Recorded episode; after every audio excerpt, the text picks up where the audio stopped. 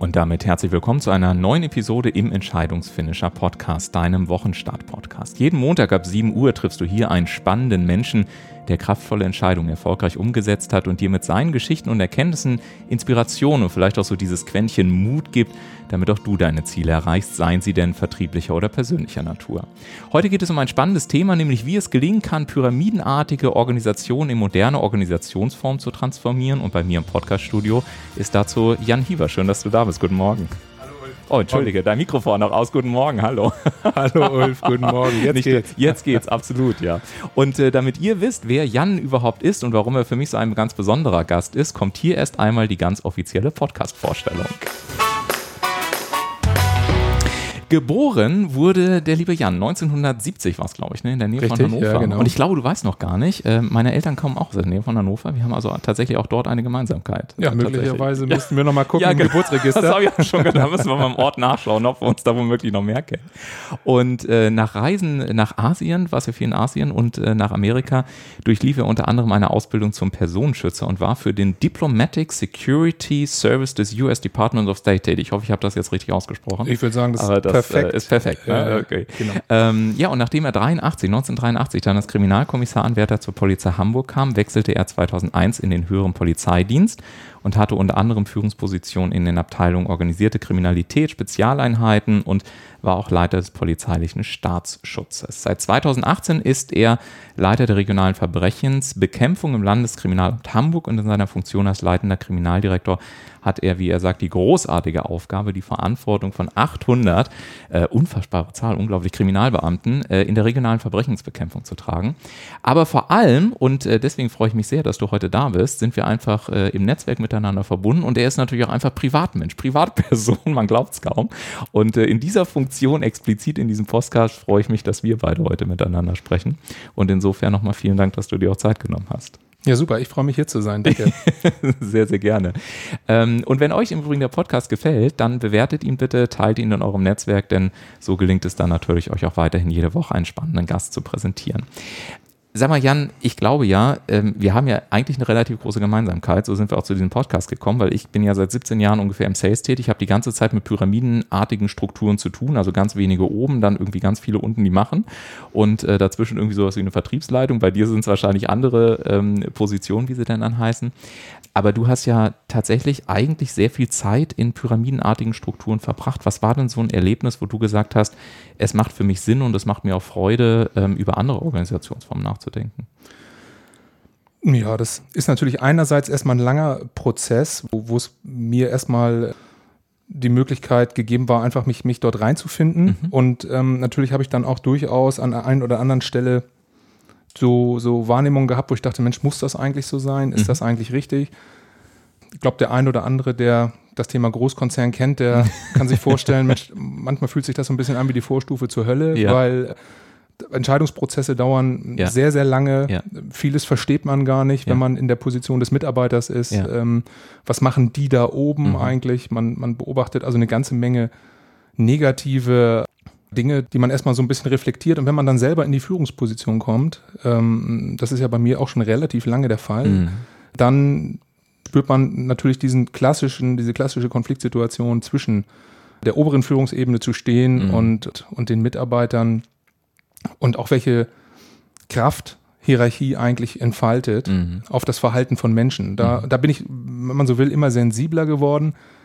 Und es gibt so einige Schlüsselerlebnisse. Mhm. Und äh, wenn ich jetzt zurückdenke, ich hatte einmal die Möglichkeit, eine sehr große Sonderkommission aufzubauen. Und da hatten wir die Situation, dass wir wirklich eine Krise hier hatten, auch in der Stadt, Mhm. wenn man so will. Das war der G20, dem einen oder anderen Mhm. Hamburger ja noch in, Ja, ähm, in- in Erinnerung, Erinnerung, ja. der ja ganz anders verlaufen ist, Ja. als das ursprünglich so ähm, eigentlich erwartet und angekündigt Ja. wurde. Und der Ruf äh, dann nach der Sonderkommission, das war so ein bisschen äh, von mir dann die Em- Empfindung, einerseits natürlich eine, eine, tolle äh, Möglichkeit, dort, dort zu gestalten, Mhm. auf der anderen Seite aber auch so ein bisschen eine Möglichkeit, eine Aufgabe, von der ich gesagt habe, oh Gott, wie, wie wollen wir das denn überhaupt jetzt hinbekommen? Ja, ja. Und vielleicht, damit man sich das nochmal so vorstellen kann, aus der Perspektive von damals, wir hatten eine Situation, die so in, in Deutschland noch überhaupt nicht vorgekommen war. Noch nie hatten so viele Straftäter, mhm. Gewalttaten verübt über drei Tage mhm. in der ganzen Stadt. Es gab also unzählige Tatorte, es mhm. gab eine unfassbare Menge an Beweismaterial. Alleine die, die Bild- und Videodaten, ähm, das wussten wir natürlich zu dem Zeitpunkt noch nicht, aber das umfasste nachher 100 äh, Terabyte insgesamt.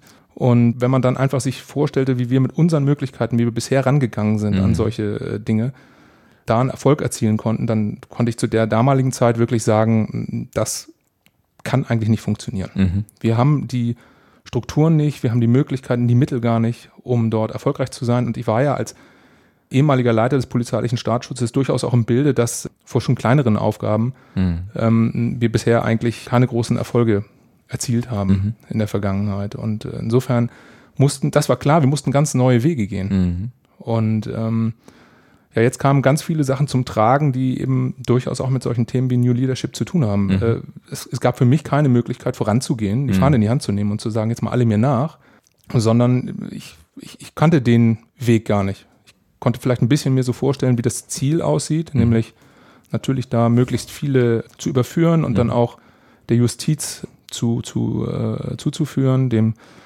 ganz normalen ja, rechtlichen Verfahren. Aber dazu mussten wir natürlich diese Menschen ja erstmal bekannt machen, ja. die Täter, und äh, wie wir diese Hürde überwinden sollten.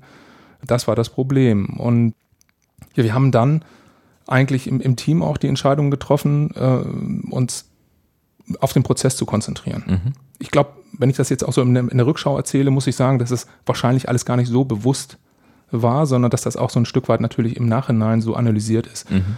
Aber das war schon klar, dass wir gesagt haben, wir legen jetzt ganz, ganz viel Wert auf einen Prozess, von dem wir gar nicht wissen, wie am Ende das Ergebnis aussieht. Mhm. Und um eine lange Geschichte jetzt äh, kurz zu machen, wir waren sehr erfolgreich, mhm. einfach weil es gelungen ist, ein unwahrscheinlich großes Team von ganz verschiedenen Menschen wirklich so zu motivieren, mhm. dass jeder einfach äh, die Wahrnehmung hatte, äh, mein Beitrag zählt hier. Mhm. Auf mich kommt es an. Mhm. Und dann hat sich einfach auch eine Kultur dort entwickelt, mhm. die sich ganz stark unterschieden hat von der Großkonzern-Pyramidenstruktur, mhm. die natürlich auch so eine Behörde wie Polizei hat. Mhm. Wenn man so möchte, kann man sagen, eigentlich was, es war wie ein Startup. Mhm. Wir hatten ähm, viele Umstände, die am Anfang habe ich die durchaus als Fluch empfunden, die sich aber nachher als Segen herausgestellt haben. Mhm. Wir waren in einer Industriebrache im Süden von Hamburg äh, untergebracht, denn wir mussten quasi mit 180 Arbeitsplätzen sofort mhm. von einem Tag auf den nächsten anfangen zu arbeiten. Das funktioniert gar nicht in der Bürostruktur, die wir hier mhm. zur Verfügung hatten und äh, hatten dann eben diese Ausweich- Möglichkeit, die allerdings nicht besonders angenehm war. Ja. Und also ich weiß noch viele ausländische Kollegen, äh, Quatsch, ausländisch, also wir haben sehr viele Kollegen aus äh, anderen Bundesländern ja. hier gehabt, ja. die, die sind dann erstmal, äh, als sie dann äh, zu der Adresse gekommen sind, mit dem Auto erstmal weitergefahren, weil sie jetzt das kann doch wohl nicht wahr sein. ich dachte, dass ich im Polizeipräsidium arbeite in Hamburg, aber das, aber das hier ist so ein Containerdorf, das gibt's doch ja, wohl nicht. Ja, ja. Ähm, und ja, aber das war zum Beispiel äh, auch eine Möglichkeit für uns, unser eigenes Spielfeld zu schaffen mhm. und uns dann auch rauszulösen, glaube ich, aus mhm. den Alltagsstrukturen. Ja. Und da hat sich was ganz Neues aufgebaut. Und das war dann nachher eben auch die Kultur, wo, wo so Fehler als Lernfeld gesehen wurde, ne? Mhm. wo man einfach Wege suchen konnte. Mhm. Das, das wollten wir auch. Und mhm. nur so hat es dann am Ende auch funktioniert. Mhm. Und mir ist eben ganz klar geworden, ich bin auch ganz demütig geworden, dass ich mhm. natürlich als Führungskraft mhm. einfach mal eine Rolle ganz anders definieren muss mhm. was in so einer denn, Situation. Was sind denn so, äh, also du hast jetzt so viele, so viele herrliche äh, Anschlussmöglichkeiten aufgebaut, dass ich erstmal schnell überlegen muss, für welche ich mich entscheide. Übrigens fand ich gerade sehr charmant die ausländischen Kollegen aus den anderen Bundesländern. ich bin ja selber gebürtiger Bayer, insofern wird ja auch dann, gesagt. Dann darf man das ja, so genau, sagen. dann ne? darf man das dann so sagen. sagen. Ich, ich wurde, ich in Hamburg bist du Ausländer. Genau, genau, in Hamburg bin ich gewissermaßen Ausländer, wobei ich hier mittlerweile meine, meine Heimat gefunden habe. Nee, aber äh, zurück zu der, zu der Führungskraft, weil du es gerade gesagt hast. Was würdest du denn sagen? Ich meine, ich finde das so spannend, weil ganz offen gesagt, so Wörter wie Demut, also zu sagen und das vor allen Dingen auch so zu meinen, das setzt ja auch einen ganz wichtigen oder auch massiven Selbsterkenntnisprozess in aller Regel auch voraus, dass man dann auch demütig wird oder auch mit anderen Menschen dann wirklich so den gemeinsamen Weg geht. Was hat dich denn in diesem Prozess dann äh, sozusagen demütig ähm, werden lassen? Also war es die Atmosphäre oder war es so, dass Menschen auf einmal auf dich anders reagiert haben oder dass du ganz anders als Führungskraft wahrgenommen würdest? Also was waren so vielleicht ein, zwei Momente, wo du gesagt hast, wow, das ist nicht nur irgendwie ein, ein Fake oder ein Trend, dass man über andere Organisationsformen nachdenken kann, sondern es hat tatsächlich, es macht auch was mit mir, es berührt mich und es hat tatsächlich auch ein Ergebnis auf unsere Arbeit. Naja, ich glaube, diesen, diesen einen Schlüsselmoment gibt es nicht mhm. in der Form. Das sind ja ganz, ganz viele Erlebnisse, aber wenn man am Ende jetzt in der Rückschau die Summe, den, den Summenstrich drunter zieht und, und, und draufschaut, dann ist es ja so, dass wir das gemeinsam erreicht haben und dass einem eben völlig klar ist, dass das hat mit meinem Beitrag auch was zu tun, mhm. aber das hätte ohne die anderen nie funktioniert. Mhm. So und das ist, glaube ich, erstmal ja ein Perspektivwechsel. Ja. Schon mal von, Mensch, ich bin eigentlich ein ganz toller Hecht. Ich ja. äh, bin hier in der Führungsposition ja. und eigentlich weiß ich jetzt genau Bescheid, wie es laufen soll. Ja. Und ich sage den anderen jetzt mal. Und wenn die verstehen, was ich möchte, dann klappt das auch alles. Aber lass uns da mal, das, mal das so von der, hm? äh, von der von der Praxis her reingehen, weil also das, das klingt ja, das klingt toll, ne? So, aber wenn wir jetzt mal, und das sind ja auch meine Erfahrungswerte, also äh, was heißt auch, also meine Erfahrungswerte sind zumindest häufig, gerade Leute, die aus so einer, aus so einer ganz klaren Pyramidenstruktur kommen, hm. die sind gewohnt, einer sagt, wo es lang geht, dann sagt man einmal jawohl, dann wird gelaufen und fertig. Das heißt, diese, diese Frage, ähm, wie, wie hast du es denn geschafft, äh, auch in, in dieser Rolle, dass sich, dass sich wirklich die Leute öffnen, dass jeder wirklich seinen Beitrag auch vielleicht definieren konnte oder dass wirklich auch so dieses Gefühl entstand? Weil ich kann mir vorstellen, dass diese Frage ähm, äh, ganz, ganz oft entsteht und ich erlebe es eben häufig in meinen Projekten, dass dann Mitarbeiter erstmal sitzen und äh, schon am Anfang ein bisschen skeptisch sind, ist das jetzt gerade ernst gemeint, ist das nicht ernst gemeint, ist das jetzt nur irgendwie so ein Hype, ist das gerade ein Trend, ist das okay, jetzt Thema Vertrauen eigentlich. Und so weiter, zum Beispiel, ja, ja auch, ja. Also ich, ich kann dir sagen, ich habe mal eine Situation gehabt äh, in der Polizei, da habe ich wirklich etwas erlebt, ähm, was ich, was ich mir jetzt zu dem Zeitpunkt auf keinen Fall gewünscht hätte. Nämlich mhm. da, dass das war richtig, ich, ich will nicht sagen unbedingt scheitern, aber das fühlte sich definitiv so an. Mhm. Und doch nennen wir es einfach so, als, als Gescheiterter aus einer Position einen Wechsel mhm. zu machen. Und aus heutiger Sicht kann ich sagen, das war eine total tolle Erfahrung. Mhm. Die war ganz wichtig für mich. Mhm. Ähm, zur damaligen Zeit hätte ich mir das anders gewünscht. Ja. Und ich weiß noch, äh, wie ich dann auf meine neuen Mitarbeiter getroffen bin ja. und natürlich in den Augen gesehen habe, die Frage, na und erzählst du uns jetzt, was war? ja, das kann ich mir vorstellen. ja. Weil da wurde natürlich auch viel erzählt in der. Organisation, ja. gar keine Frage. Das, das, das sind, man kennt sich, also selbst mhm. wenn man ein Unternehmen mit 11.000 Leuten ist, gibt es natürlich eine Sichtbarkeit. Und ich habe mich dann einfach dazu entschieden, ähm, ganz offen darüber zu reden mhm. und auch mich von der Rolle, die ich eigentlich habe als mhm. Chef, mhm. zu entrollen. Mhm. Ja, dann, dann als Mensch natürlich auch gezeigt mit, mit, mit, mit den Schwächen, mhm. die ich habe, mit der Verletzlichkeit. Mhm. Und ich glaube, das hilft unwahrscheinlich dabei, äh, Vertrauen und Nähe entstehen zu lassen. Das ist ja. eine echte Begegnung dann. Ja. Ja. Und das habe ich damals ganz stark so wahrgenommen. Es war eine tolle Zeit da mit den Kollegen. Wir waren, glaube ich, da sehr, sehr eng. Und mir ist klar geworden, und das äh, hat sich bis heute durchgezogen, dass meine Wirkung mhm. im ersten Augenblick mhm durchaus die ähm, ist, die schon mal arrogant wirken kann. Mhm. Also ähm, das, das ist auch etwas, das stelle ich auch fest, das kann ich nicht ganz ablegen. Mhm. Das gibt es, aber ich weiß um dieses Thema mhm. und ich kann einiges dafür tun, mhm. um es abzuschwächen. Und ähm, um es jetzt nochmal ganz konkret zu sagen, äh, weil ein wesentliches Thema ist ja, wenn ich andere wirklich beteiligen will, wenn ich mhm. ihnen wirklich begegnen will, so wie mhm. wir das jetzt gerade auch besprechen, dann muss das auf Augenhöhe passieren, so wie wir beide jetzt sitzen.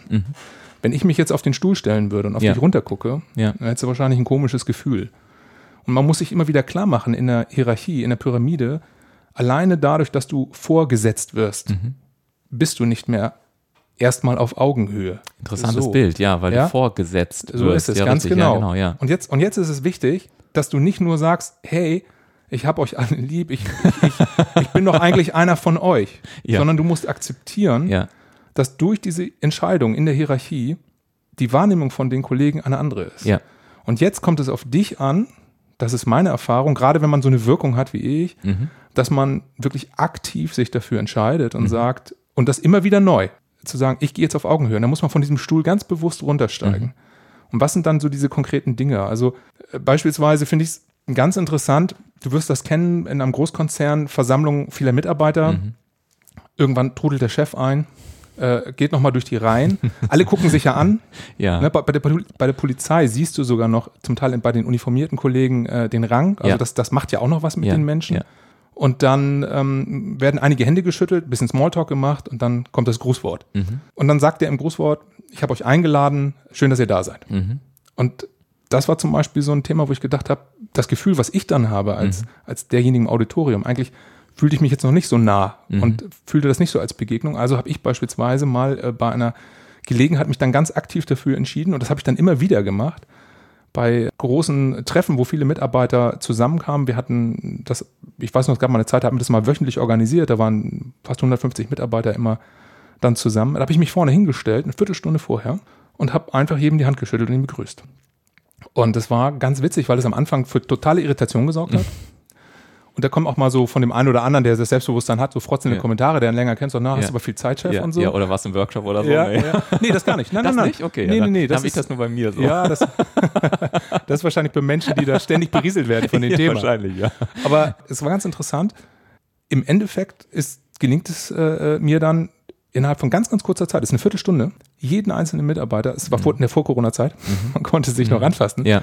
Jedem Einzelnen die Hand zu geben und mal vielleicht, hey, bist du aus dem Urlaub zurück, bist du braun, was ist denn los? Mhm. Also da passiert auch eine Begegnung, ein Mehr, als, als das, was du erreichst, wenn du diese aktive Entscheidung nicht triffst. Mhm. Das sind so Beispiele, ja, wie du ganz bewusst runterkommen kannst von dem Stuhl, um in diesem Bild zu bleiben. Mhm. Ja, ich finde dieses Bild sehr, sehr schön. Also vor allen Dingen in diesem Wort Vorgesetzter oder Vorgesetzte ist mir noch nie, noch nie in den Sinn gekommen, wirklich zu sagen, ja, es, es, ne, sich, äh, jemand wird dir vorgesetzt, auch im Sinne von höher gesetzt, alleine schon durch die, durch die Struktur, die wir letztendlich haben. Und was natürlich auch unterbewusst mitschwingt. Im Übrigen fällt mir ein, wir hatten äh, vorletzte Woche, glaube ich, war äh, Jürgen Bock äh, von ehemals Otto äh, bei mir hier im Interview. Vielleicht hast du die Folge auch gehört. Und er sagte zum Beispiel auch eine ganz, ganz wichtige Geschichte, die bei Otto damals für den Kulturwandel so massiv gesorgt hat, war, dass die äh, Führungskräfte, ich meinte, es war die Direktorenebene, eben sich auf gut Deutsch nacket gemacht haben, sagte er. Ne? Mach, die, mach die Manager nacket, äh, sagte er so sinngemäß. Und äh, das habe ich gerade bei dir, das finde ich ganz spannend, dass da so eine Parallele ist, ähm, dass das eben auch so deine Erfahrung ist, eben zu sagen, nicht wieder die sind und die haben und wie es dann gerne so diese, diese Rückdelegation da so ein bisschen, sondern zu sagen, nee, es ist, es ist meine aktive Entscheidung als Führungskraft und durch meine Entscheidung, die ich treffe, kann ich letztendlich anfangen, dieses Umfeld aktiv letztendlich zu, zu beeinflussen. Und trotzdem ist es doch so, dass es ja einfach manchmal Entscheidungssituationen gibt, wo ich dann eben mal nicht überall die Hand schütteln kann oder wo ich nicht immer nur irgendwie sagen kann, hey, wie war gerade der Urlaub und so, weil man eben zum Beispiel gerade mal eine harte Entscheidung treffen muss oder weil wirklich irgendwie, keine Ahnung, irgendwie Gefahr im Verzug ist und man muss irgendwie oder auch mal eine klare Ansage machen. Wie schaffst du es denn dann diese, ich sag mal, diesen Spagat aus Nähe auf der einen Seite und auf der anderen Seite aber aus klarer Position, aus auch, ich bin, manchmal muss ich auch der Vorgesetzte sein und ich treffe die Entscheidung, gerade unabhängig der Frage, was ihr davon gerade haltet. Ähm, weil das ist ja auch so etwas, was ich zumindest häufig in Vertriebsorganisationen dann höre, dass gesagt wird, ich würde ja gerne alle Mitarbeiter mit integrieren, aber ich kann nicht jedes Mal irgendwie auch ein auf, also sozusagen äh, nur nett sein oder, oder ich kann nicht immer nur die Hände schütteln, weil wir haben auch manchmal Tage oder wir haben manchmal Projektsituationen, da ist es unangenehm, da müssen harte Entscheidungen getroffen werden, da wird mit Sicherheit nicht jeder Fan von mir sein. Wie gehst du mit diesem inneren Spagat um oder, oder gibt es das bei dir womöglich gar nicht, wobei ich das nicht glaube? Naja, also ich, ich sprach ja schon von diesen äh, Situationen, wo man den Druck von mehreren Seiten spürt. Genau. Das ist ja gar keine Frage. Ähm, das, das ist ja mit Führung immer vermacht. Ich, ich würde mal vom Allgemeinen zu den konkreten Beispielen kommen. Also ganz allgemein ist es so, die Polizei hat aus gutem Grund eine Pyramidenstruktur. Die ist total geeignet, um Abläufe, sage ich mal, schnell, dynamisch und ja, ich sag mal fast mit Befehl und Gehorsam sozusagen zu organisieren. Das wird auch immer so bleiben, weil das ist natürlich eine Form von Verwaltung, die Polizei. Stellen wir uns einfach vor, wir haben hier einen Terrorschlag. Ähm, dann äh, macht es natürlich nicht viel Sinn, alle äh, Mitarbeiter zu beteiligen Ja. und zu fragen, wem geht's gerade gut, Ja. äh, äh, wer hat Lust Ja. äh, mitzuarbeiten, sondern dann erwarten natürlich die Bürger von uns, dass wir sofort äh, in die Handlung kommen und dann gibt es Ablaufpläne ähm, und dann funktioniert wirklich Pyramide, dann funktioniert auch durchaus autoritärer Führungsstil. Kann auch nicht anders sein. Ist auch gut so, ist auch richtig so. Aber man muss sich natürlich darüber im Klaren sein, dass auch die Polizei und andere Behörden, öffentliche Verwaltung vor Problemen stehen heute, die so komplex sind, dass sie mit einer Ablauforganisation und Befehl und Gehorsam überhaupt nicht gelöst werden können. Ich habe dir jetzt dieses Beispiel gegeben, diese äh, Lösungen, die da gefunden wurden, die konnten nur aus meiner Sicht in, in einer ganz anderen Form von Unternehmenskultur gefunden werden. Und das hätten wir in der Ablauforganisation, da bin ich fest überzeugt, Ja. niemals geschafft. So, das heißt, Unternehmenskultur ist einfach ein total unterschätzter Erfolgsfaktor, wenn es darum geht, wirklich in komplexen Situationen das Potenzial von allen Mitarbeitern reinzuholen, alle zu beteiligen. So, und deine Frage ging ja in die Richtung, was machst du denn jetzt, äh, wenn das nicht alles eitel Sonnenschein-Geschichten sind? Bei uns ist es so, erstmal, dass die Pyramide weiter existiert, dass wir aber jetzt, ich, ich bin jetzt ja, du hast es geschildert, in einer Situation, dass ich sehr viele Mitarbeiter habe, das sind gut über 800 und ähm, die sind an fast 30 Standorten in Hamburg verteilt. Also da besteht überhaupt keine Möglichkeit, ähm, die, sage ich mal, physisch mehr als, wenn ich, wenn ich Besuche gehe, äh, Ja. mehr als ein oder zweimal im Jahr zu sehen. Ja. So, wenn ich da nicht andere Strukturen einbaue, der Kommunikation, weil direkte Kommunikation ist total wichtig. Mhm. Ohne die ist man in seiner Blase unterwegs Mhm. und äh, man koppelt sich komplett ab Mhm. von den eigentlichen Experten, die die Arbeit machen. Mhm. Das ist äh, eine ganz große Gefahr. Ja, und ich glaube auch, äh, als Zwischenbemerkung, ich glaube auch, wenn dieses Gefühl verloren geht, ne, dass die, dass die Menschen, die sozusagen aus ihrer Perspektive so sagen, na toll, er ist da irgendwie im Büro, wir machen hier den ganzen Tag den Job und hören tut man auch nichts von ihm. Genau. Ich glaube, dass das auch wirklich ansonsten eine große Gefahr wäre, dass da das Vertrauensverhältnis sehr, sehr schnell abreißt. Ja, genau. Das, ähm, das glaube ich auch. Und, Mhm. und insofern muss man genau wieder aktiv da reingehen. Aber ich wollte jetzt eigentlich sagen, es ist so, dass wir diese zwei Welten erstmal nebeneinander haben. Mhm. Also wir haben jetzt bei uns äh, in der Abteilung einen Transformationsprozess gestartet. Mhm. Ähm, du sprachst über Möglichkeiten der Beteiligung. Da muss jede Organisation natürlich für sich gucken, ähm, wie sie ja auch bestehende Entwürfe, wie man sowas organisieren kann, anpasst. Das haben wir bei uns gemacht. Mhm. Bevor wir zum Beispiel zu einer großen Open Space Veranstaltung gekommen sind, jetzt Mhm. im letzten Jahr, wo wir über 300 Mitarbeiter Mhm. äh, hatten und sehr auf sehr flacher Hierarchieebene Mhm. alle gehört haben, wo dann Themen eingebracht wurden, die wir jetzt weiter bearbeiten in Mhm. ebenso äh, Vertiefungsgruppen mit flacher Hierarchie, Mhm. gibt es eben in beide Welten, wenn du so willst. Mhm. So, und jetzt gibt es ja einmal, wenn fast schon so eine Form von Osmose, jetzt mache ich meine Erfahrung mal in so einer Vertiefungsgruppe. Ja. Für mich total spannend, von den Sachbearbeitern wirklich mal über einen langen Zeitraum, da entsteht dann auch Vertrauen, Ja. ähm, über einen langen Zeitraum äh, äh, mit denen zusammen zu sein und deren Meinung zu verschiedenen Themen zu hören. Für mich total erhellend, weil es eine ganz andere Perspektive ist. Mhm. Das geht bis hin zu den Führungsebenen, Sachgebietsleitungen bei uns, die, die, ähm, mit denen ich einfach viel weniger in Kontakt bin. Mhm. Und das sind einfach die wesentlichen Eindrücke, die man dann auch braucht, Mhm.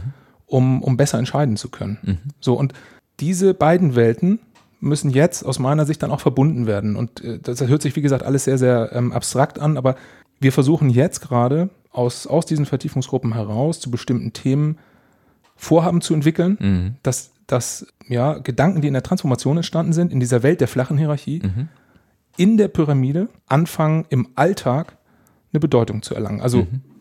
Das ist jetzt auch noch ein bisschen, glaube ich, unkonkret. Du, äh, Ja, ich Überlegst ich, und- ich, ja, weil ich ganz viele Bilder bekomme im Sinne Okay. von Transfer im Wirtschaftsunternehmen, aber das erzähle ich gleich, äh, weil ich Also- das ganz spannend finde, was du sagst, so diese zwei Welten eben auch Parallelen existieren zu lassen, um den Transformationsprozess überhaupt anzuschieben und zu ermöglichen und damit ja auch keine genau. Aussage zu treffen, das eine schlechter oder besser oder wie auch immer, sondern ähm, praktisch neue Möglichkeiten für Potenzialentfaltung oder für Lösungsfindung in immer komplexer werdenden Zeiten letztendlich zu finden. da, das, was du gerade gesagt hast, ist ganz, ganz wichtig. Nämlich Veränderung darf nicht heißen, dass alles Alte schlecht ist. genau. Ich produziere unfassbar viele Widerstände, Ja. äh, wenn, ich, wenn ich mit sowas reingehe. Das ist Ja. keine Wertschätzung Ja, für das, was absolut. die Kollegen vorher gemacht haben. Richtig. Ähm, dass es Veränderungen Mhm. geben muss oder Mhm. kann, das, das wird keiner in Abrede stellen. Aber ähm, ja, ich glaube, da muss man wirklich sehr, sehr vorsichtig sein, schon auch in seiner Wortwahl. Mhm. Also nicht als großer Change Manager reinzufliegen und zu sagen, äh, äh, ja genau, ich, ich weiß jetzt, äh, Wie wie, wir es machen Ja. müssen oder so, habe ich ja schon Ja. vorher gesagt, darf Ja. nicht der Ansatz sein. Der Ansatz ist Kommunikation und so löse ich auch diese Probleme, von denen du, glaube ich, gerade gesprochen hast. Harte Entscheidungen und ähnliche Dinge. Ich, ich erlebe immer wieder, dass es gar nicht schwer ist, Leute mitzunehmen. Mhm. Wenn man mit ihnen auf eine Art und Weise kommuniziert, Mhm. und das ist jetzt tatsächlich, hört sich ein bisschen esoterisch an, wenn man es für möglich hält, dass auch ihre Position, ihre Wahrheit, die sie haben, richtig sein kann. Also wenn ich nicht reingehe mit Ja. dem, pass auf, das ist es jetzt, äh, Ja. ich erkläre dir mal die Welt, du darfst mal noch mal ein bisschen was dazu sagen und Ja. dann war's das, sondern dass man sich wirklich hinsetzt und, und spricht. Und es muss natürlich immer klar sein, welchen Rahmen hat das Ganze. Es gibt Entscheidungen, da kann ich ma maximale Beteiligung nicht organisieren. Wenn es eine politische Entscheidung gibt, eine Gesetzesänderung, das ist bei uns ja so vorgesehen in unserem Staat, völlig richtig auch, dann äh, sind wir Rechtsanwender. Ja. Dann kann ich das kommunizieren Mhm. und sagen, okay, weiß ich nicht, es gibt ein Gesetz ähm, zum Thema ähm, Jugendsachbearbeitung, das müssen wir jetzt umsetzen. Mhm. Da, da kann ich informieren Mhm. und dann kann ich mir noch ein Feedback anhören. Mhm. Das, das sind dann die untersten Stufen ja, von Beteiligung. Mhm. Aber ich kann das nicht diskutieren, ob wir das machen oder nicht oder wie wir das machen. Mhm. Ne? Also das geht dann nicht. Und das, glaube ich, darf man nicht unterschätzen, dass das verstehen die Leute ja. Insofern kannst du mit Kommunikation unfassbar viel richtig machen und aufpassen, dass eigentlich nicht solche Situationen entstehen, wo dann immer Gewinner und Verlierer vom Platz gehen. Mhm. Sondern in den meisten Fällen, das ist meine Erfahrung, das mag dann auch an der Polizei liegen, ähm, dass das natürlich noch ein anderer Laden ist, der nicht so am Markt äh, vielleicht auch den gleichen Härten im Wettbewerb unterliegt, wie, wie wir das äh, haben bei, bei Wirtschaftsunternehmen, bei dem einen oder anderen. aber dass die meisten Themen, mit denen wir intern umgehen, eigentlich immer einen optimalen Punkt haben, an dem die Bedürfnisse von beiden Mhm. äh, hinreichend erfüllt werden. Mhm. Und eigentlich beide so das Gefühl haben, okay, ich, ich verstehe den anderen und jetzt gehe ich auch vom Platz und, und bin nicht der Verlierer. Weil Ja. wenn, wenn, ich- wenn ich als Verlierer vom Platz gehe, wenn ich das mache, Ja. dann produziere ich Menschen, die im Unterbewusstsein mit absoluter Sicherheit Ja. mir das irgendwann heimzahlen wollen. ja, die sind dann aktiv unengagiert, wie ich heute Morgen in einem anderen Gespräch gelernt Ganz habe. hervorragender Ausdruck. Für Beamte gibt es ja ganz viele verschiedene, aber ja, ganz genau. Ja, ja nee, ich hatte heute Morgen mich mit einem Freund getroffen und wir sprachen auch über Unternehmenskultur und so weiter. Dann sagte er, ja, dann gibt es ja die aktiv Unengagierten. Und ich musste erst nochmal, ich sage, was gibt es? Dann sagte er, die aktiv Engagierten. Ja, genau. Die genau solche Erfahrungen machen. Nee, aber weil du vorhin sagtest, äh, ist das konkret genug? Ich hatte so viele Beispiele, weil ich erinnere mich zum Beispiel an einen Kunden, mit dem ich gearbeitet habe. Da ging es auch, die haben auch eine, eine relativ äh, starre ähm, hierarchische Struktur gehabt und haben dann überlegt, wie können wir aber zum Beispiel die Vertriebsergebnisse verbessern. Und dann haben sie äh, etwas gemacht. Sie haben sich mit einem Schreiner zusammengetan und haben ähm, äh, Schreibtische konstruiert, die auf die unterschiedlichen Bedürfnisse von unterschiedlichen Mitarbeitern aus verschiedenen Abteilungen eingegangen sind. Also sie haben praktisch Service, IT und Vertrieb an einen Schreibtisch gesetzt gesetzt und dieser Schreibtisch war dann aber für den ITler auf der einen Seite anders designt als für den Vertriebler auf der anderen Seite und haben letztendlich einen eigenen, ähm, einen eigenen Arbeitsraum äh, gebaut, äh, in den diese Abteilungen alle auf einmal auf gleicher Augenhöhe miteinander über ein Projekt diskutiert haben, was im Vorfeld natürlich immer sehr unterschiedlich war ne? und äh, große Büroräume und wer darf in welchem Flur sitzen und so weiter und so weiter. Und gleichzeitig haben sie aber an anderen Stellen die Hierarchieordnung belassen und auf diese Art und Weise war es sehr schön zu beobachten, ähm, dass sich eine Eigendynamik entwickelt hat und die Mitarbeiter irgendwann gesagt haben, hey, wahrscheinlich ist es jetzt günstiger, wenn wir uns mal da für drei Tage da in diesen Schreibtisch setzen, dann, weil dann kriegen wir das Ergebnis viel, viel Also schneller. zwei dazu Welten an, als Angebot Genau, sozusagen genau, richtig, und dann ja. Gespürt, Ganz genau. das ist eigentlich die Welt, in der ich lieber sein möchte. Ganz genau. Zumindest um dieses Thema oder Problem jetzt zu bearbeiten. ganz genau. Ja, das, fiel mir, das fiel mir Mhm. zum Beispiel gerade als ein Transferbeispiel für die Wirtschaft ein. Ähm, weil ich glaube ja auch, ich meine, du bist ja gewissermaßen dein hauptsächlich im öffentlichen Dienst, wenn man es mal so sagen will. So. Und es gibt ja, ich weiß nicht, wie viele, wie viele Menschen arbeiten aktuell in Deutschland ungefähr im öffentlichen Dienst? Es sind ja ein paar Millionen. Ja, das sind, genau, das sind ungefähr 5 Millionen. fünf Millionen, ja gut. Also, Also, es, ist es die größte betrifft also Firma, deutlich ist, mehr. Ja. genau, es ist also eigentlich die größte Firma, die wir haben. ja. Das sind natürlich ganz unterschiedliche Ja. ähm, Menschen. Das, das, das geht von Beamten, das sind vielleicht so 1,7 Millionen und Mhm. Richtern und dann haben wir natürlich Angestellte, unterschiedlichste Behörden, unterschiedlichste Strukturen, aber denen ist ja allen gemein, Mhm. dass das Thema New Work ähm, bestenfalls ganz am Anfang steht. Mhm. Was ist denn aus deiner Sicht, das würde mich mal interessieren, ähm, was ist denn aus deiner Sicht so die, die, die größte Herausforderung für Führungskräfte, die sich dieser Herausforderung von auch so einem persönlichen Change stellen? Und ich frage jetzt mal ganz direkt, ähm, weil ich häufig in, in Organisationen ehrlich gesagt den Eindruck habe, dass sich Männer ähm, insbesondere manchmal sehr schwer damit tun, weil sie ja so aus diesem alten Habitus, ich mache hier die Ansagen, Status, ne, Symbolik und so weiter und so fort und dann womöglich Wörter, wie du ja auch in den Mund genommen hast, also demütig oder verletzbar oder ähm, mal eine klare Ich-Botschaft senden, das ist für viele ja schon eine Überwindung, sage ich mal. Oder zumindest habe ich das oftmals erlebt. Aber unabhängig, was ich erlebt habe, was sind denn aus deiner Sicht so die größten Herausforderungen, äh, die du erlebt hast, wenn, wenn sich Menschen so auf diese Reise machen als Führungsposition? Also ich glaube, man kann eine Menge Probleme vermeiden, Mhm. um es mal positiv zu formulieren, wenn man erstmal eine sehr gute Analyse macht Mhm. von, seinem, von seinem Umfeld. Äh, man muss sich einfach darüber auch im Klaren sein, man kann ja nicht einen äh, Veränderungsprozess Mhm. anstoßen, indem man jetzt ins Horn stößt und sagt, ich habe ich hab da mal eine tolle Idee. Kann man nicht? Äh, Schade. ich jetzt, nee, jetzt, jetzt ich weiß ich, warum es immer Dazu so würde ich, dazu würde ich nicht raten. tu das mal weg. Ja, genau, mach, mach das mal weg, ja. Und ähm, also am Anfang würde ich auch immer sagen, steht Zuhören. Mhm.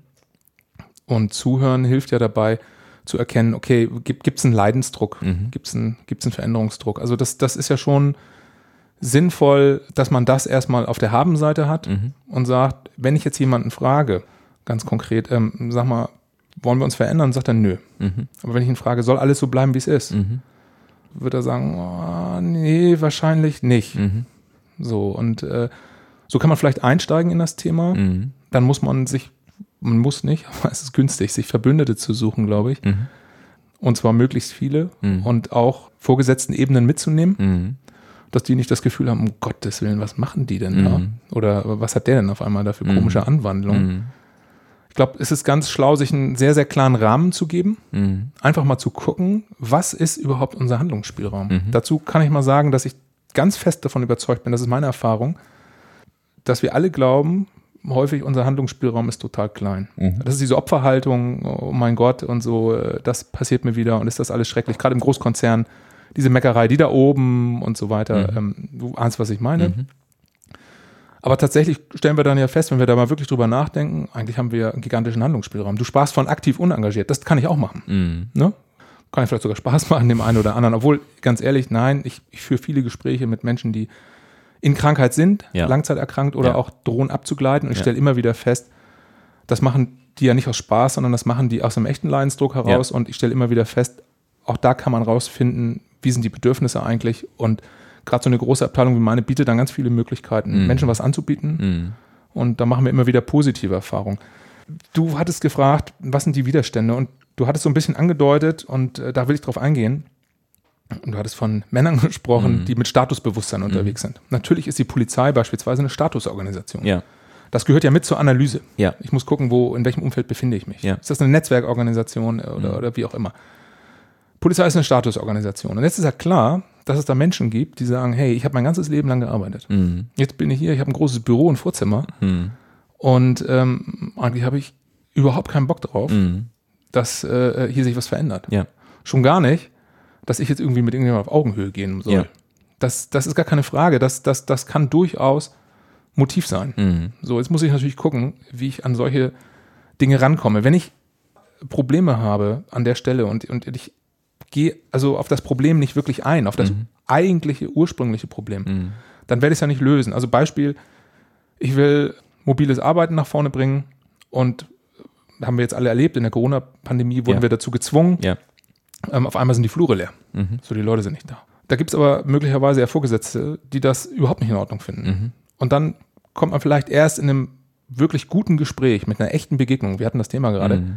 Dazu, dass ich dann merke, hey, das, das eigentliche Thema Mhm. äh, von diesem Vorgesetzten ist, dass er sagt, ich habe mir das erarbeitet, dieses Büro, und ich möchte, dass der Gang voll ist. Ja. Dann spüre ich jeden Tag, ich bin hier der Chef von 50 Leuten. Ja. Wenn, wenn die Gänge alle leer sind, kommt mir das irgendwie doof vor. Mhm. Da habe ich das Gefühl, ich äh, hätte das auch alles lassen können. Mhm. Und die ganzen Leiden und Mühen, sozusagen, die ich mal auf mich genommen habe, Mhm. äh, die waren umsonst. Mhm.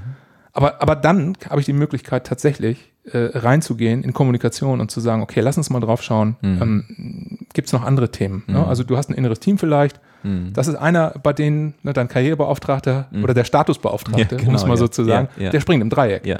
Aber du hast ja noch andere da. Ja. Ne? Also wa- was glaubst du eigentlich, ähm, was können wir vielleicht erreichen, ne? Mhm. wenn wir, wenn wir, du hattest das gerade geschildert, wenn wir eine ganz neue Form von Büroarbeit Mhm. bekommen. Das sind Dinge, die würde ich mir natürlich für eine Behörde unwahrscheinlich wünschen. Mhm. Aber so wie du es auch beschrieben hast, das sind eben genau die Prozesse, die dauern sehr, sehr lange. Da muss die Arbeitssicherheit beteiligt werden, Ja. der Personalrat und was Ja. weiß ich nicht alles. Ich glaube, man kann das alles machen, Mhm. aber man muss sich natürlich darüber im Klaren sein, mit einer großen Ungeduld auch. Ne? Und, und dem Anspruch so, wow, also ich muss das hier in drei Monaten jetzt geändert haben, sonst halte Ja. ich das nicht aus, äh, sollte man in einer Behörde nicht antreten. Das sind ganz, ganz äh, komplexe, ganz, ganz langwierige Prozesse. Mhm. Die muss man in Jahren rechnen, nicht in Mhm. Monaten. Ähm, und dann hat man eine Chance, über Führungshandeln Mhm. Kultur zu verändern. Mhm. So. Mhm. Aber da brauchst du Verbündete für, das kannst du nicht alleine. Und Ja. das, Ja. das muss auch in homöopathischen Dosen, das vielleicht als letzten Punkt noch, Ja. in homöopathischen Dosen. Äh, äh, du darfst nicht überfordern. Also das fällt mir immer wieder auf. Ich habe ich hab tatsächlich dieses eine Problem, wenn ich das noch sagen darf. immer, immer. Hau Ich merke ich, ich, ich, merk schon auch mit der Zeit, die ich jetzt äh, spreche, überfordere ich mich vielleicht auch. Nee, alles gut, alles gut. Noch kann ich mithalten. Gut, super. ähm, das ist auch ein großes Problem. Ja? Ja. Wenn du durch die Tür kommst und äh, kommst mit Gedanken, die für, für andere völlig neu sind Mhm. und, und, und vielleicht auch schräg Mhm. erstmal sich anfühlen, äh, dann musst du die Sprache finden, die richtige. Mhm. Ja, also ich, ich merke das, ich habe das gerade letztens äh, wieder erlebt, dass ich äh, in eine Runde reingegangen bin, Mhm. mehrfach, und ich hatte gar nicht verstanden, warum, warum ich da eigentlich nicht ankomme. Mhm. Und ganz am Ende habe ich es dann verstanden, wurde es mir dann auch mal gesagt, das ist einfach eine Überforderung. Die wollen einfach wissen, was möchte ich, Mhm. in welche Richtung will ich, Mhm. damit die überhaupt einsteigen können Ja. und auch das Gefühl und das Vertrauen haben, überhaupt einzusteigen in eine Diskussion. Diese völlige Ergebnisoffenheit, Ja. dass ich sage, ich will von euch nur, dass ihr euch gut austauscht Ja. und mir das beste Ergebnis präsentiert, war ein bisschen zu viel zu dem Zeitpunkt. Mhm. Und äh, nachdem ich dann gesagt habe, gut, okay, also das und das sind meine Vorstellungen und das dann auch aufgeschrieben habe und mhm. das reingegeben habe und gesagt, lass uns jetzt mal zusammensetzen und darüber reden, mhm. hatten wir eine super gute mhm. Zusammenarbeit ja. und, und, und das hat einfach geklappt. Ja, und was ich da so ganz schön finde, ne, und das, das äh, kenne ich auch aus meiner Arbeit, wenn dann diese, also ähm, du hast vorhin das Wort Esoterik in den Mund genommen, ich nehme jetzt mal ein anderes in den Mund, aber ich, ich, äh, ich finde sehr, sehr schön, sehr viel tatsächlich im Hawaiianischen, weil meine zweite Heimat Neuseeland ist und da ist die Verbindung zu Hawaii dann auch sehr schnell da. Und äh, im Hawaiianischen gibt es so, so eine ganz tolle Eigenschaft, dass wenn ein Fehler passiert, äh, wenn irgendwas gemacht wird, dann lachen die Leute unglaublich gerne und machen einfach weiter. Also, ne, also das heißt, sie haben eine ganz, einen ganz verspielten Umgang mit, mit Fehlern. Mhm. Das geht natürlich auch nur bis zu einem gewissen Maß, das ist klar, logischerweise. Mhm. Aber es ist eben nicht so dieses, oh Gott, es ist ein Fehler und jetzt muss ich hier irgend so. Und das, was du gerade beschrieben hast, erinnert mich so ein bisschen damit äh, oder daran, äh, zu sagen, okay, das ist gerade interessant, äh, irgendwie kommen wir gerade nicht weiter. Ne? Anscheinend bin ich hier gerade irgendwie, was weiß ich, vielleicht mit zu allgemeinen Erwartungshaltung drin. Also, dass man auch einfach mal den Mut hat, darüber zu schmunzeln, auch über sich selber zu lachen und zu sagen, Mensch, hatte ich irgendwie ein anderes Bild von, aber was braucht es denn jetzt, damit wir hier gemeinsam einen Schritt nach vorne kommen? Und ich glaube, am Ende des Tages, auch wenn ich diese zuhöre, ist es an vielen Stellen deutlich einfacher, als man manchmal denkt. Man braucht gar nicht so viele Tools und Techniken und Instrumente und so weiter. Man braucht oftmals einfach so diese, diese aktive Entscheidung, wie du vorhin gesagt hast, sich auf Augenhöhe zu begegnen und den, den anderen zu sehen in dem, was er tatsächlich auch braucht und wie er gesehen werden möchte, oder? Ich, ich hätte das am Anfang unseres Gesprächs nicht gesagt, weil es sich wirklich zu einfach anhört. Ja. Aber das ist das Geheimnis. Wenn die Haltung stimmt, ja. die Haltung, den anderen wirklich zuzuhören und ernst zu nehmen mit seinen Bedürfnissen, ja. dann, dann erledigen sich unglaublich viele Probleme. Ja. Guck mal, und jetzt haben wir 38 Minuten, das hätten wir nach 10 Sekunden schon, schon sagen. ja, manchmal muss man sich sowas erarbeiten. Ja, genau, das ist die Dramaturgie gewesen. Ne? Ja, genau. Aber ich würde ein, einmal noch ganz kurz einhaken bei ja. der Sache, die du gesagt hast, ähm, dieser spielerische Umgang mit Fehlern. Es ist ja bei der Polizei natürlich so, dass wenn wir in bestimmten Situationen sind, ich bin wieder bei der Pyramide Einsatzsituation, da mhm. können wir uns Fehler eher nicht erlauben. Ja, ja klar, natürlich. Also ja, wenn wir äh, bei den Spezialeinheiten einen Einsatz durchführen, ähm, wo es um Menschenleben geht, dann wollen wir natürlich Fehler unter allen Umständen vermeiden. Trotzdem ist es wichtig, auch über diese Fehler zu sprechen und eine gute Fehlerkultur zu haben. Da können wir sicherlich noch besser werden. Aber das ist auch wieder diese Beidhändigkeit, diese Ambidextrie sozusagen, mhm. dass man sagt, nee, es gibt aber auch Bereiche, mhm. da, da gehen wir mit Fehlern spielerisch um. Mhm. Ja. Und dann immer die Klarheit im Rahmen auch, wo sind wir jetzt gerade? Mhm. Ne? Mhm. Also natürlich möchte ein, ein äh, Verbrechensopfer nicht, dass der äh, Kriminalbeamte äh, da, da sehr spielerisch rangeht mm. an, den, an, den, an den Vorgang. Mm. Ne? Da müssen wir ganz klar unterscheiden. Ja. Ne? Da, ja. da äh, äh, ist die Pyramide einfach richtig, ja. wichtig und wirksam. Und das muss sie auch sein. Aber wenn wir dann auf, auf, auf komplexe Probleme gucken, mhm.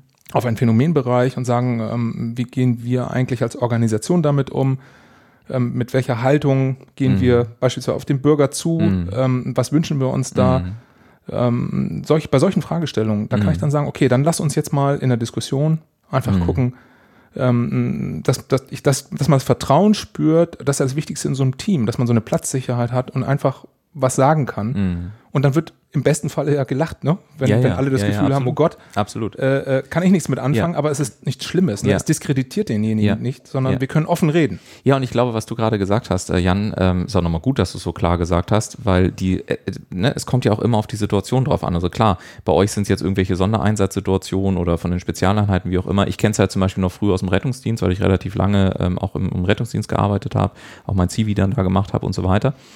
Ähm, und für mich war es immer so, so wichtig, einfach auch im Austausch mit den Kollegen oder wenn zum Beispiel neue Leute reingekommen sind, ne, dass natürlich klar war, dass wenn da irgendein Patient ist und du, du musst da wirklich jetzt mal gerade richtig also dich letztendlich auch um das Leben desjenigen kümmern äh, oder vermeiden, dass es eben endet, ähm, da hast du auch keinen Platz für Fehler. Da kannst du nicht irgendwie lustig sagen, ach Mensch, das war leider, keine Ahnung, das falsche Medikament und äh, ach, ist ja nicht so schlimm, das nicht.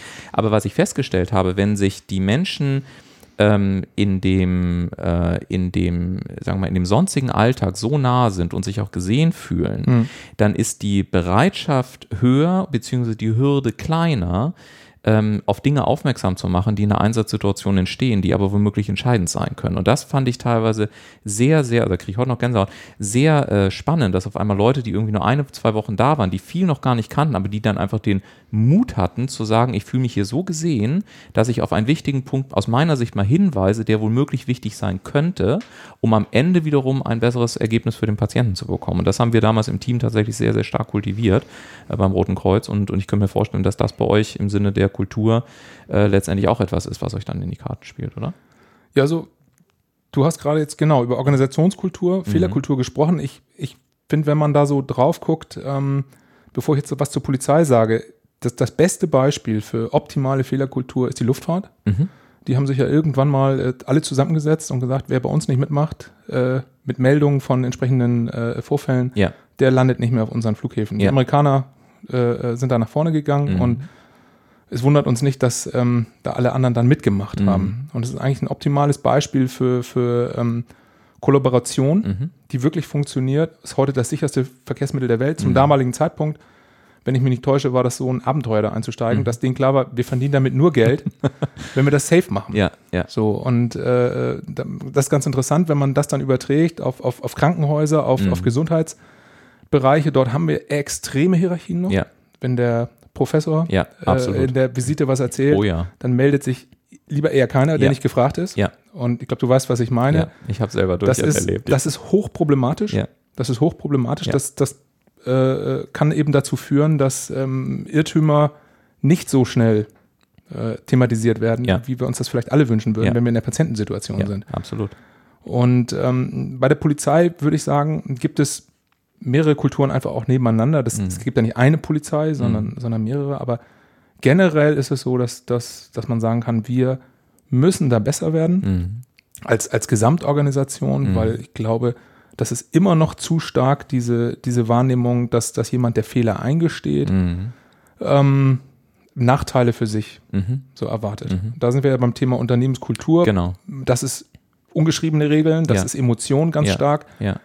Und ich glaube, da ähm, sind wir wieder, da muss man noch, immer noch aktiv dran arbeiten. Ja, ja. Bis das Vertrauen wirklich da ist, diese, diese Platzsicherheit zu sagen, nein, ich, ich, das ist völlig in Ordnung. Ich werde dafür nicht irgendwie mhm. äh, negativ gesehen. Das Mhm. ist kein Malus. Ich, ich hatte jetzt gerade, muss ich ganz kurz erzählen, eine äh, äh, Situation, da hatten äh, wir einen sehr fatalen Fall ähm, von, von, von Gewalt ähm, und, und das Opfer hat das glücklicherweise überlebt. Mhm. Und ähm, wir sind dann in die Nachbereitung gegangen. Und das war auch äh, sehr, sehr spannend, da zu sehen, wie die Menschen sich da positioniert haben. Und dann habe ich mit demjenigen Kollegen gesprochen, der Mhm. da sozusagen von Anfang an die Verantwortung Mhm. drin hatte. Und äh, mir war ganz, ganz wichtig, dem deutlich zu machen, ähm, ich suche hier keinen Schuldigen. Mhm. Ja, aber ich möchte ganz offen sprechen können über Mhm. das, was gewesen ist, Mhm. damit wir alle daraus lernen. Mhm. Und ich bin da sehr glücklich gewesen, dass das, glaube ich, gut funktioniert hat. Und ähm, während andere mir schon eher gesagt haben, Mensch, also du bist da sehr stark hinterher und das, Mhm. das wirkt schon fast äh, auf uns jetzt schwierig, äh, Mhm. dass, dass du da nicht locker lässt. Mhm. Hat der Kollege selber das gar nicht so empfunden, hat er mir Mhm. auch mehrfach gesagt und ich meinte mal zu ihm, also du, du bist eigentlich der Kollege, ähm, den, wenn ich jetzt einen nächsten ganz, ganz schwierigen Fall hätte, dann würde ich dich nehmen, weil du bist jetzt im Augenblick am besten, am sensibelsten, am, wenn du so willst, äh, am, dich, dich haben wir jetzt am meisten investiert, Ja. Ja. sozusagen. Und deshalb freue ich mich total, dass du Ja. da bist und ich habe nicht mal den Hauch eines Gedankens, dich da Mhm. jetzt irgendwie wegzunehmen, wo Mhm. du bist. Das ist aber im Übrigen ähm, interessant, ähm, dass du das auch so beschreibst, weil ich erlebe es in meiner Arbeit. Ich, ich nehme mal ein Beispiel, ähm, hatte ich jetzt erst äh, vor kurzem in einem Projekt, wenn ich zum Beispiel eine Wachstumsstrategie für ein Unternehmen konzipiere, dann ist eben ein Teil dieser, dieser Wachstumsstrategieentwicklung sind sehr, sehr, sehr, sehr präzise und detaillierte Tiefeninterviews mit einzelnen Leuten, wo Mhm. du wirklich dann mal ein, zwei Stunden aber so richtig reingehst in Markt, in Unternehmen, in Mhm. Zielgruppen und so weiter und so weiter. Und das Interessante ist, das fällt mir gerade so in dem Kontext ein, dass wenn dieses Gespräch beispielsweise mal im Ausnahmefall, ich mache es normalerweise am liebsten eins zu eins, weil das macht am meisten Sinn, Mhm. aber manchmal ist es so, dass, ähm, dass da auch mal noch eine Person mit dabei ist. Das muss so eine Art Dreierkonstellation hat. Und wenn man dann anschließend mit, diesen, mit dieser anderen Person spricht, die eigentlich gerade den zuhörenden Part hat und man hat sich aber so intensiv auf die Person gerade eingestellt, mit der ich da spreche, dann ist es häufig auch so, dass, dass die Person, mit der ich gesprochen habe, am Ende sagt, Mensch, das war so krass, also es war so toll, so ein cooles Interview gewesen und die andere Person sagt dann, also zwischenzeitlich habe ich gedacht, das ist jetzt aber doch ein ganz schön heftig. Und ich habe für mich daraus gelernt, dass das auch was damit zu tun hat, bin ich wirklich bereit, mich komplett auf den anderen einzulassen. Mhm. Und, und dann ist es nun mal so, weil wir ja alle eine individuelle Art und Weise haben, dass ich ja irgendwie auch ein Gefühl dafür habe, kann ich gerade mit dem jetzt noch in diese Richtung gehen? Hat der verstanden, dass mir das gerade wichtig ist? Und dann ist es vielleicht gar nicht so entscheidend, was dann irgendwie zwei, drei gerade denken, die um, um mich herum sind, wenn ich es am Ende letztendlich wieder in den anderen Kontext reinhebe. Mhm. Na, also das fällt mir so in dem, in dem, äh, wo du das so erzählst, also als Transfer. Es gibt an der Stelle jetzt einen, bei dem es wichtig ist, dass, genau. dass, dass er sich gut Richtig, fühlt. ganz genau. Und das ist dein ja, Interviewpartner. Ja.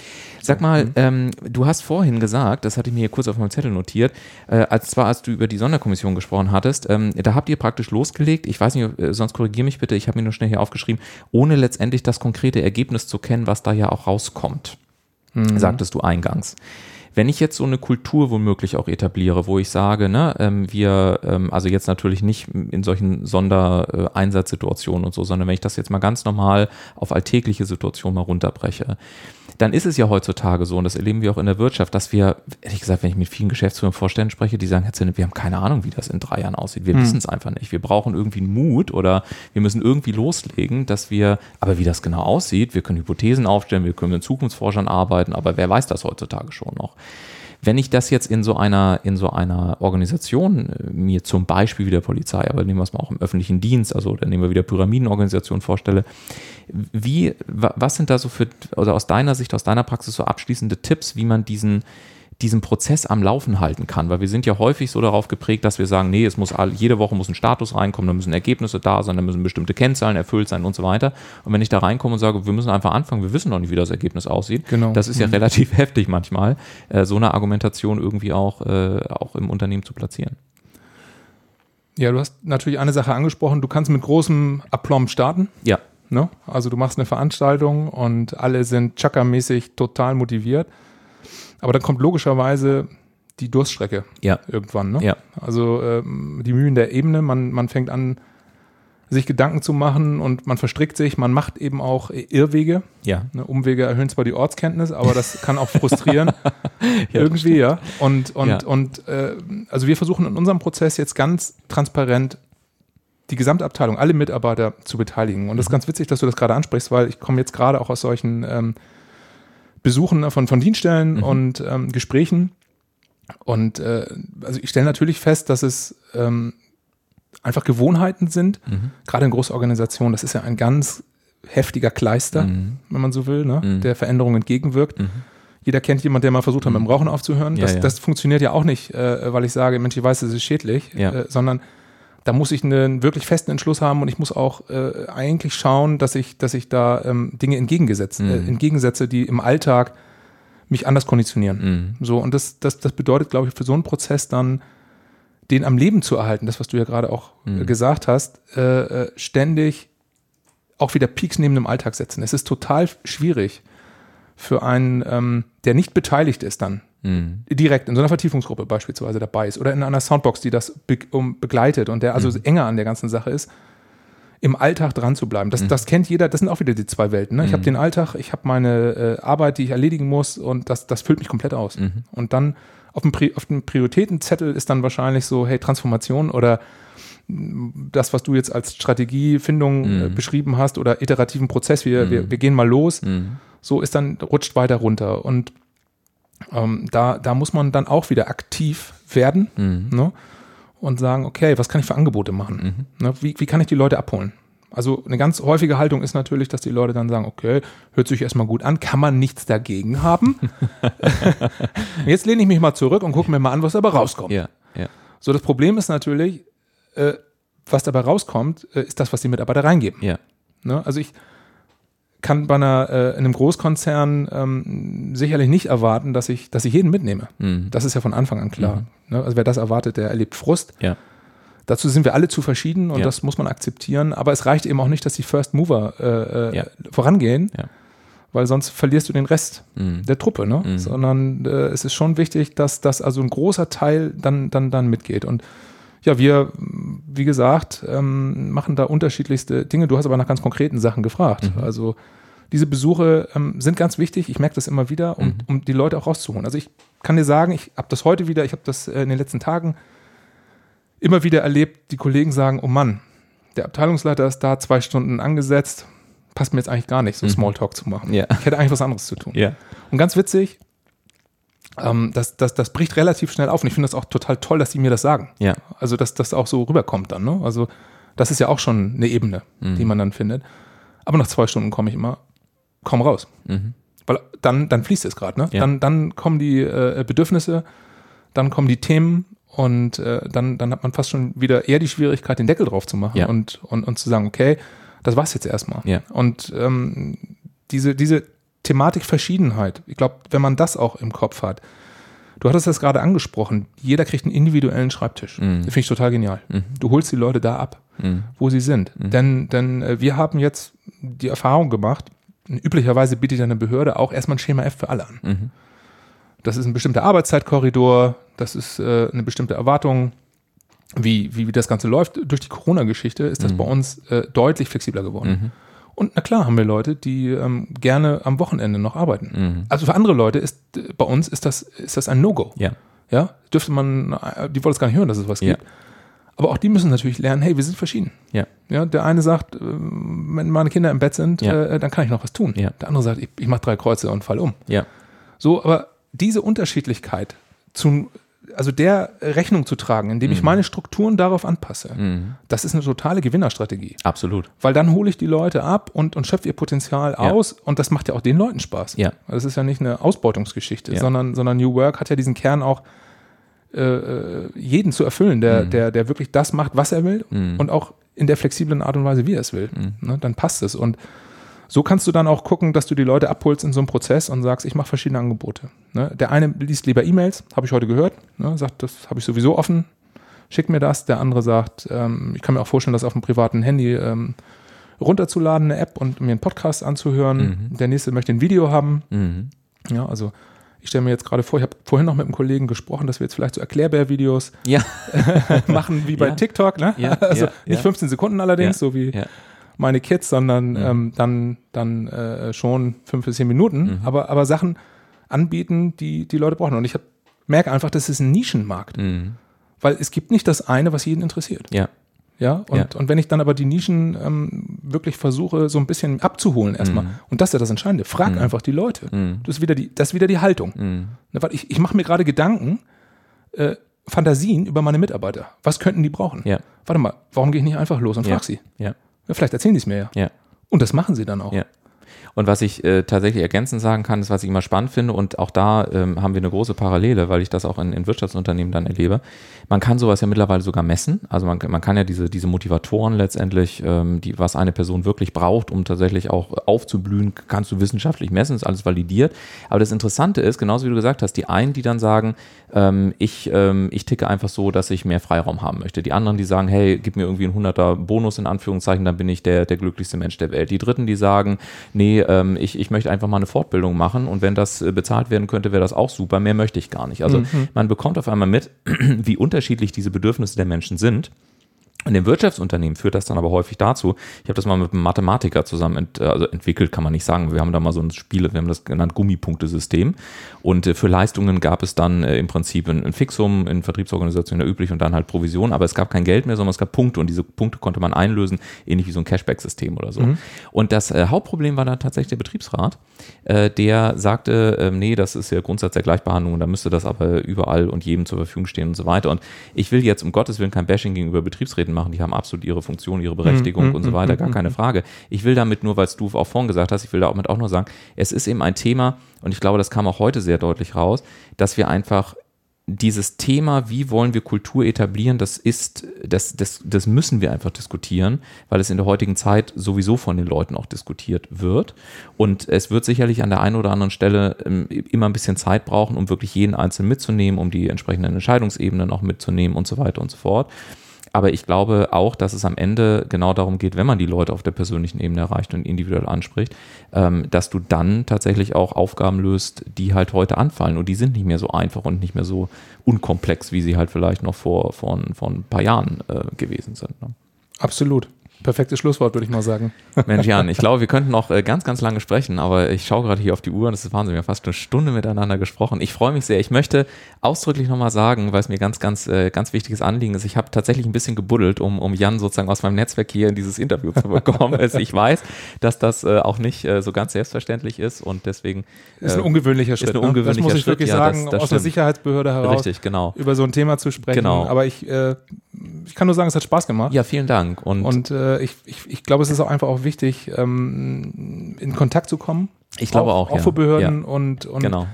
äh, sich zu ver Ja. vergleichen an der einen oder anderen Stelle, Sachen zu teilen und, und zu lernen. Also. Nur so können wir wachsen. Naja, und vor allen Dingen, weil wir ja auch schon gelegentlich mal über dieses Thema gesprochen haben und jetzt halt gesagt haben, komm, wir machen jetzt mal eine Podcast-Folge und so. Und dafür einfach, dass du sozusagen in deiner, ja, in deiner, ähm, als Privatperson sozusagen heute hier was und ein paar Einblicke gewährt hast, dafür einfach nochmal ganz, ganz herzlichen Dank an dich.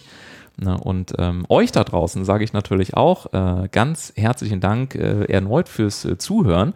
Und ähm, ja, ähm, schaut doch einfach mal nach, welches Thema euch wirklich am Herzen liegt und ähm, über welches Thema ihr womöglich auch in den Dialog geht und mit wem ihr euch darüber austauschen wollt. Einfach damit bestimmte Themen, die einfach wichtig sind zu diskutieren, auch diskutiert werden. Ich wünsche euch dabei wie immer ganz viel Spaß. Ich sage dir nochmal ganz lieben Dank, Jan, für deinen Besuch. Und äh, wenn ihr mögt, dann hören wir uns nächste Woche Montag in gewohnter Art und Weise ab 7 Uhr hier im Entscheidungsfinisher Podcast wieder. Macht's gut, bis dann. Ciao, ciao.